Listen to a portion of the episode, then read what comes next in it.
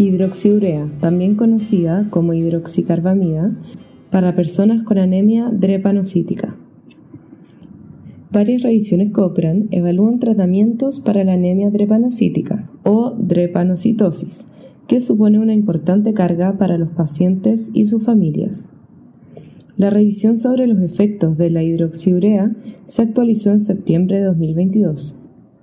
Este podcast ha sido traducido por Andrea Cervera y locutado por Josefina Vendersky del Centro Cochrane Iberoamericano.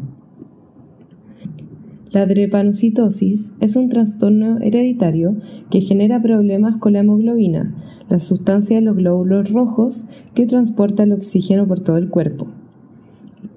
La enfermedad da lugar a la producción de hemoglobina falciforme, conocida como hemoglobina S o HBS, que forma largos polímeros o cadenas en ciertas condiciones y dañan los glóbulos rojos, que pasan a ser duros y pegajosos. Cambian de forma de ser un disco cóncavo a una forma de hoz o creciente, lo cual hace que se rompan fácilmente. Estos cambios dificultan que las células puedan desplazarse por vasos sanguíneos pequeños y produce bloqueos y reduce el flujo sanguíneo que pueden causar dolor, ictus y daño orgánico. También se han detectado otros defectos en las personas con anemia drepanocítica, como son la depresión, la mala calidad de vida, problemas de afrontamiento y relaciones familiares complicadas. Todas estas manifestaciones a menudo pueden requerir de visitas frecuentes al centro sanitario. La hidroxiurea es uno de los medicamentos que se utiliza para reducir las complicaciones relacionadas con la drepanocitosis, y esta revisión resume los hallazgos de ensayos clínicos sobre sus efectos en variables importantes como el dolor, la supervivencia, la enfermedad mortal y la calidad de vida, así como sus efectos secundarios. En esta actualización se incluyeron nueve ensayos aleatorizados que implicaban a algo más de mil personas con anemia drepanocítica. Los estudios duraron entre 6 y 30 meses. Ocho estudios reclutaron a niños, uno de los cuales también reclutó a adultos, y hubo otro estudio solo con adultos.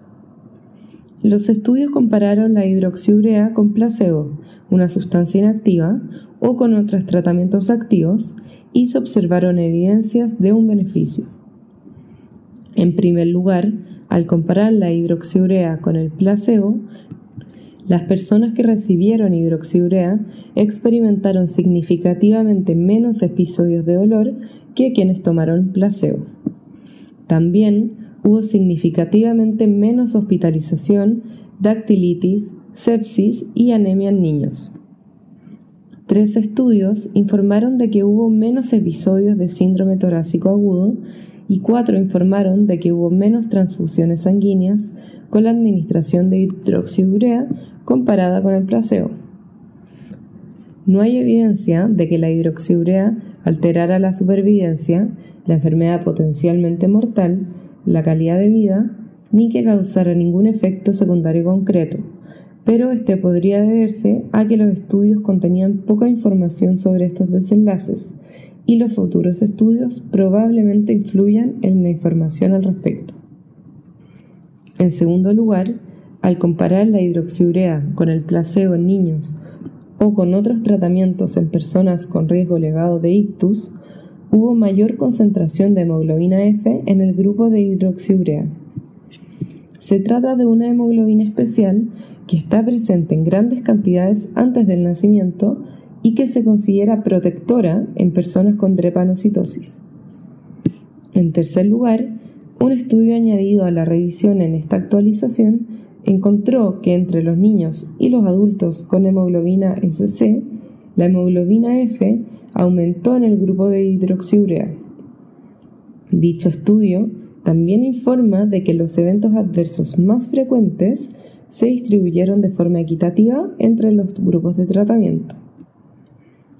En resumen, los ensayos aleatorizados han mostrado que la hidroxiurea, utilizada durante los periodos de tiempo analizados en los estudios incluidos en la revisión, probablemente sea eficaz para reducir la frecuencia de episodios de dolor en la drepanocitosis y no parece estar asociado con un aumento de los efectos adversos.